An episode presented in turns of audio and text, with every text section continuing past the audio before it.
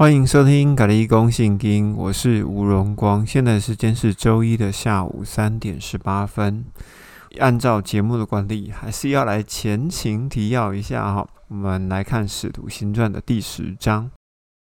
该萨利亚有一个人名叫哥尼流，他是意大利营的百夫长，他就是一个外邦人。彼得见了异象，很怀疑到底能不能吃这个大布里面的东西。哥尼流就派人来找到他。哥尼流的仆人就讲了：百夫长哥尼流是个异人，敬畏上帝，全犹太族的人都称赞他。上一次已经有说明过。这句话应该是他的仆人为了想要帮他的主人美言几句哦。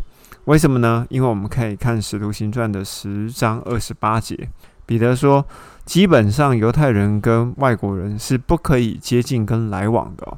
那既然不能接近跟来往，怎么可能会有这种称赞呢？所以听听就好。彼得当然也对了哥尼流的全家讲了关于耶稣的事情。在演讲的最后四十二节，他吩咐我们向人民传讲郑重的证明，他就是上帝所设立的，并且还要审判活人跟死人的基督。所有先知都为他做见证，所有信他的都必借他的名，就是借着耶稣的名，罪得赦免。这一句话的缩写就叫做因信称义。那当然呢，四十二节也提到了，这位基督就是审判活人跟死人的基督。在那个时候，我们有讲启示录二十章的最后的审判，哈，就白色宝座审判的事情，好，也有提过了。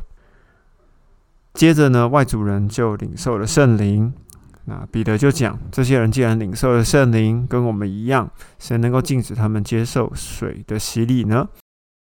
上一集有讲过关于灵洗跟水洗的不同，水洗就比较简单哦，它就是世上的教会接受这个人成为基督徒的一个仪式。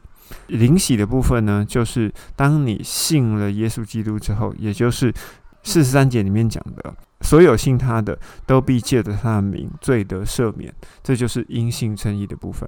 那既然因信称义，圣灵会进到这个人的灵魂里面，然后呢，并且在灵魂的外面加上了一个封印，也就是说，这个封印就代表着这个灵魂是属于基督的，也就是我们常常说的，这个人就是属灵人呐。属灵人的意思呢，就是这个人是属于灵的，就属于上帝的，属于基督的，属于灵的。这种用词呢，你不能说这个人比较属灵。什么叫做比较属灵？没有，没有什么比较属灵。就好像今天你付了钱哦，要买一台汽车，你下了定金，这一台汽车就是属于你的，不是比较属于你的。所以比较属灵跟比较不属灵，哈，没有比较级因为属于灵的，就是属于上帝的，没有比较属于上帝。请大家要来搞清楚这个部分。接下来，使徒行传十一章，彼得回到了耶路撒冷，跟使徒、跟犹太的弟兄做了一下说明，或者说是争论，或者说是解说啊，关于约帕跟该萨利亚他所遇到的事情哦。接下来，在使徒行传的第十一章第十九节，又开始另外一条故事线。有外族人传外族人福音的这样的事情，传到了耶路撒冷总会的耳中哦。于是这个耶路撒冷总会呢，就派了巴拿巴到了安提亚去，为了要阻止这件事情。好，所以耶路撒冷总会基本上是不愿意把福音传给外族人哦。那何况是外族人把福音传给外族人，那更是万万不可。这个耶路撒冷总会呢，就派了巴拿巴到安提亚去，好，为了要阻止这样的事情。巴拿巴到了安提亚之后呢，就变成了将在外，不受军令的限制哦。他就觉得大家都过得很好，就把耶路撒冷原本交代给他的任务放在了一旁。所以，《使徒行传》的作者路加在二十四节就给巴拿巴下一个评语哦。巴拿巴是个好人，而巴拿巴也在这个时候就继续开始跟外邦人就传福音了，他就没有实行他原本该做的事情。当然，在当下我也有说明了关于巴拿巴他整个在圣经里面出现的过程哈，一直从使徒行传的第四章，他从塞浦路斯来，一直到第二次旅行传教之前，巴拉巴就从使徒行传里面就整个消失了哈。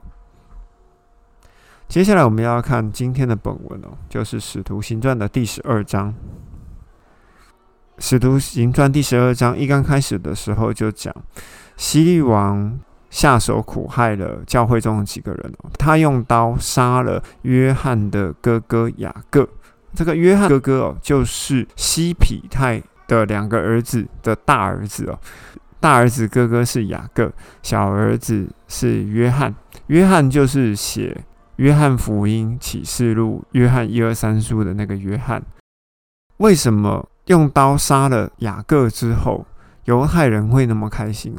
因为这个西皮泰的儿子雅各呢，他是耶稣三个重要门徒的其中一个。好，我们可以看得到哈，不管是刚被呼召来之后，到彼得家里面医治彼得的母亲，或者是把所有的人赶出去，把门关上，管会堂的女儿复活这件事情，以及登山变相。还有就是雅各跟约翰两个兄弟手牵手去找耶稣说：“等你得到王位的那一天呢，我们能否一个人坐你左边，一个人坐你右边？”那其他十个门徒听到就很生气哦。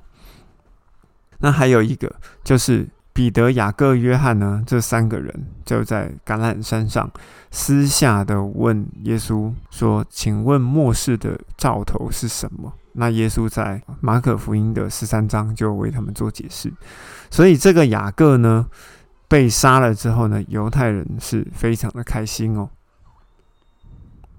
接着希律王呢一不做二不休，先杀了雅各之后，又要再次捉拿彼得，那准备要把彼得处决啊。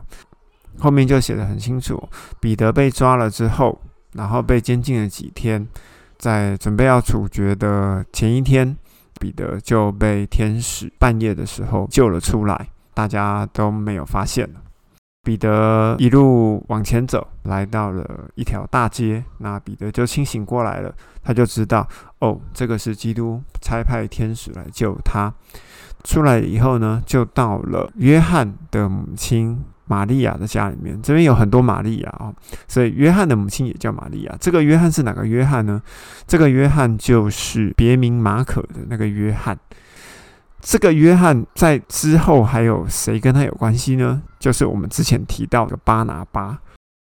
彼得就到了约翰的母亲玛利亚的家，敲敲门，讲了一些话，他就离开了。后面又继续讲，希律被上帝打击。那希律被虫咬了以后就断气，之后接续的王就是亚基帕王。这个亚基帕王就是在使徒行传的二十五章、二十六章的那位亚基帕王哦。七律的故事不是很重要，我们就看看就跳过就好了。接着呢，上帝的道就日渐兴旺，越发广传。巴拿巴跟扫罗完成了交捐项的任务之后，也就是这一段。使徒行传十二章的二十四节，就是接到十一章的三十节，他们就带着名叫马可的约翰，从耶路撒冷回到了安提阿。使徒行传十三章，在安提阿的教会中有几位先知和教师，就是巴拿巴，名叫尼杰的西面，古利奈人路球与分封王西律一同长大的马念和扫罗。他们就侍奉基督，并且进食祷告的时候，圣灵就讲，要为我把巴拿巴和扫罗分别出来，去做我呼召他们做的工作。于是呢，他们就进食祷告，为两人按手，就派他们出去了。这个时间点呢，差不多是西元的四十八年到四十九年，也就是保罗装备训练完成的五年之后。他们就离开了安提阿，来到了西流基。西流基这个海港呢，主要是在运送木材的海港。他们就从那里坐船到塞浦路斯。塞浦路斯就是巴拿巴的故乡。他们到了萨拉米，一样的还是在犹太会堂里面传道，还是没有去传给外邦人。同时，约翰马可应该是写马可福音的那个马可啊，就成为他们的助手。他们在走遍全岛的时候呢，有遇到一个犹太人，名字叫巴耶稣。巴这个字就是点点点之子的意思。好，之前有解释过哈，关于巴耶稣跟巴拿巴，巴拿巴也就是拿巴之子。那拿巴是什么意思呢？拿巴就是劝勉安慰啊，就是劝慰的意思。所以有人称巴拿巴为劝慰之子，好，其实并不是代表说他就是劝慰之子，而是大家都这样叫他。之前我们也有提到关于在福音书里面讲的巴迪买，巴迪买这个迪买的意思其实就是乐色，巴迪买这个意思就是乐色之子啊。就要再提问一次哦，如果耶稣真的是上帝儿子，为什么他不叫巴纳位，还是巴上帝？还是巴耶和华之类的，好，我们就把这个问题放在这里哈。扫罗的名字改成保罗，其实就是在塞浦路斯这个岛上面的时候改名的。扫罗名字的意思就是渴望，那保罗的意思呢？意思叫做微小，所以我们可以知道哈，保罗也就是扫罗，他的整个心态就已经整个转变了。接下来我们就继续看。保罗和他的同伴从帕佛，帕佛就是塞浦路斯岛的这个帕佛，开船来到了庞菲利亚，也就是回到了土耳其中央南方的一个地方，哈，就是庞菲利亚的别家。约翰却离开了他们。哦，什么叫做约翰却离开了他们？我有特别去查了一下“却”这个字，哈。却这个字啊，其实哦，它在希腊文里面写的字母是 D 一。这个字呢，它是连接两个反义，就是不同意思的词啊。好，所以用却离开他们这个字哦，完全正确。约翰却离开了他们，回到了耶路撒冷去。因为约翰马可做了这件事情，我猜想了，保罗应该把这个事情记在他心里面所以我们可以看到，在使徒行传十五章的最后面，使徒行传十五章的三十七节，当第二次保罗出去旅行的时候，巴拿巴执意要带着马可，可是呢，保罗坚决不让马可跟在他们的行列当中。因为约翰马可曾经在这个地方，就是在庞菲利亚的别家，曾经绕跑过一次，回到了耶路撒冷去。可是不知道他是真的是绕跑，还是因为理念不合，还是其他的元素。哦，这个我们就不清楚。可是可以知道的哈，保罗跟巴拿巴在第二次旅行传教要出发之前，其实闹得非常的不愉快，就为了约翰马可这件事情。那我们就继续往下走，在比西底的安提亚呢，他们又一样的进入犹太会堂，做律法书跟先知书的宣达以及解释。保罗就又开始讲历史了哈，就从出埃及记开始讲，然后讲到了四世纪，然后又讲到了萨摩尔，然后又立了王。他说：“经文里面记载着，我找到了耶西的儿子大卫，他是合我心意的人，并遵守我一切的旨意。”在经文里面，其实并没有直接讲有这样子的经文哦，是在上母耳记上的十三章十四节，以及上母耳记上的十六章十二节这两节经文要合在一起，才会变成刚刚说的这句话。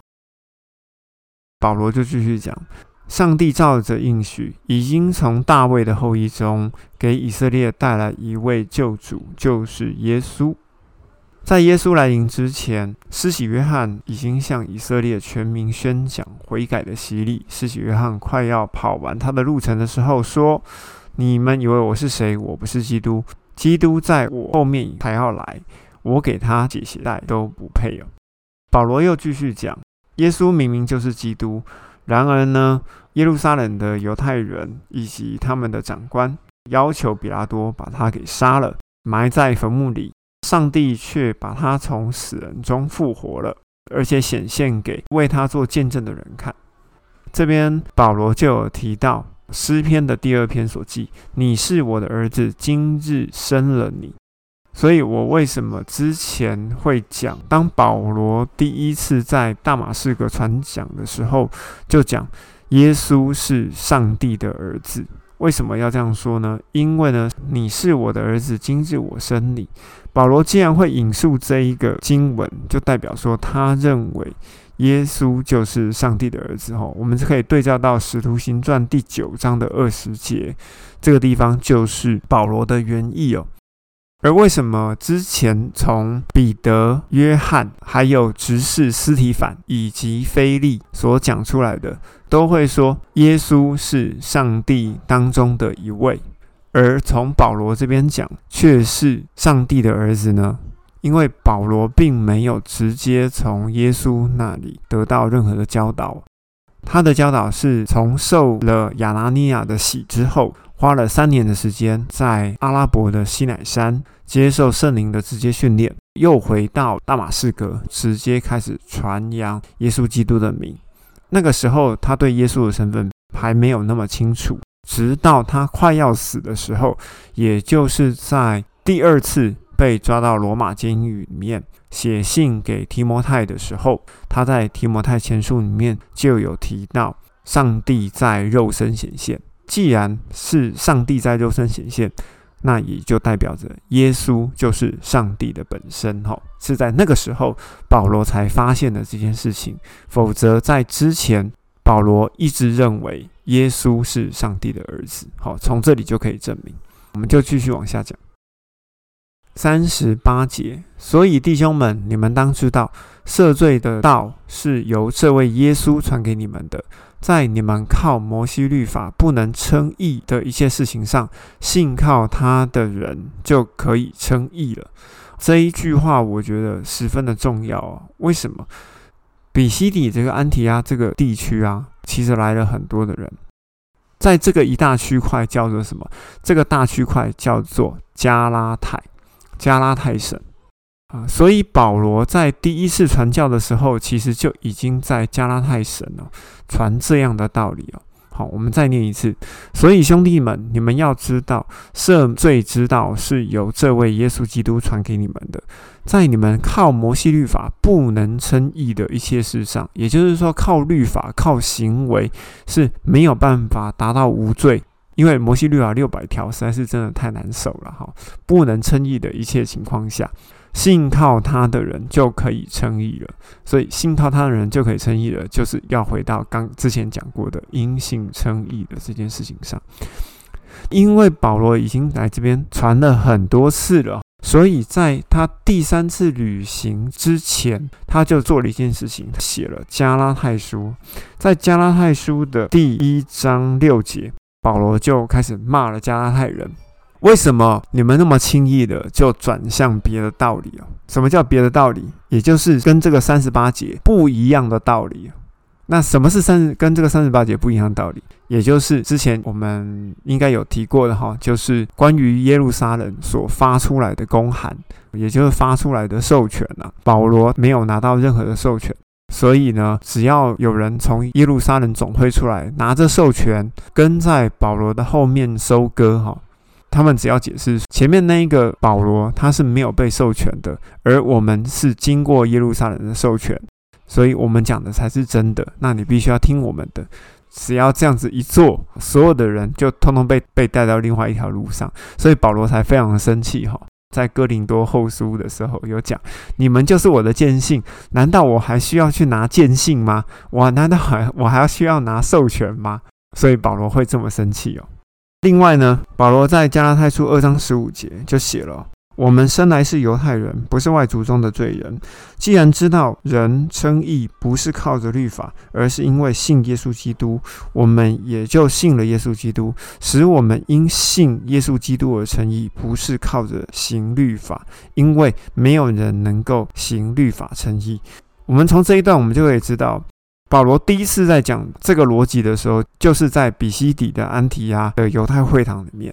他在加拉太书里面又再重新再讲一次因信称义的道理哦。这两段话其实是完全呼应的哈。保罗完全没有改过他的想法哈。那，当然这个也是对的。那当然啦，保罗这样这么精彩的演讲呢，有些人就会想要把它留下来，请你下一个安息日的时候呢，再来跟我们讲一下。结果全城的人都来听他的道理。有一些犹太人，好，应该是说他不一定是守旧的犹太人，而是觉得自己的羊被抢走了，所以心里面就有了嫉妒，就开始反驳，就开始毁谤。保罗跟巴拉巴就放胆就讲啦。上帝的道原本是讲给你们听的，是应该的，但是因为你们离弃这个道，断定自己不配得到永生，所以我们就转向外族人去。因为基督曾经这样吩咐我们说：“我已经立你们做外族人的光，使你们把救恩带到地极去。”这句话的意思又是什么呢？这个我们可以来看马太福音二十二章，好，关于婚宴的比喻。婚宴的比喻，我们就简单讲哈。就是有一个王为儿子摆设了宴席，派仆人呢去叫被邀请的人来参加婚宴。不管怎么邀请呢，当初被邀请的人怎么邀就是不来，王就生气了，把这些残害他仆人的人呢给杀了，毁了他们的城。后来就对其他的仆人说：“婚宴已经准备好了，只是被邀请的人不配，所以你们要到大路口，凡遇见到的，通通都来参加。”在这个故事里面，其实就是在讲当初上帝要邀请的人，其实就是指的犹太人。而犹太人呢，怎么邀呢？就是印着景象的一个民族啊。所以上帝的愤怒就让旧约给废止了，也就是在以西结里面有提到两丈的合一的事情，以及你们要做我永远的子民，我要做你永远的王，这个事情就被废止了。后来王就对另外的仆人说：“你们要到大路口去，凡遇见的，通通都邀来。什么叫做凡遇见，通通都邀来？就是这个福音已经决定要传给外族人了。因为要传给外族人，所以呢，外族人才这么开心哦。再回到使徒行传的十三章的四十八节，外族人听到了就很欢喜，赞美基督的道。凡指定得永生的，都信了。”这些外族人都因为因信称义而归入耶稣的名下。刚刚所说的犹太人呢，反而被舍弃了。当然，这一个保罗、巴拿巴以及约翰、马可所组成的福音队的压力越来越大，他们就被大家迫害哦，被驱逐出境，就往以哥念去了。我们接下来会讲这个路福音队在以哥念以及路斯德做的事情，最后会在十五章回到了耶路撒冷，然后准备第二次的宣教旅程。如果你觉得这个频道的解经对你来讲还有一些帮助的话，请你帮我分享出去好吗？谢谢你，愿上帝祝福你。今天就说到这里，拜拜。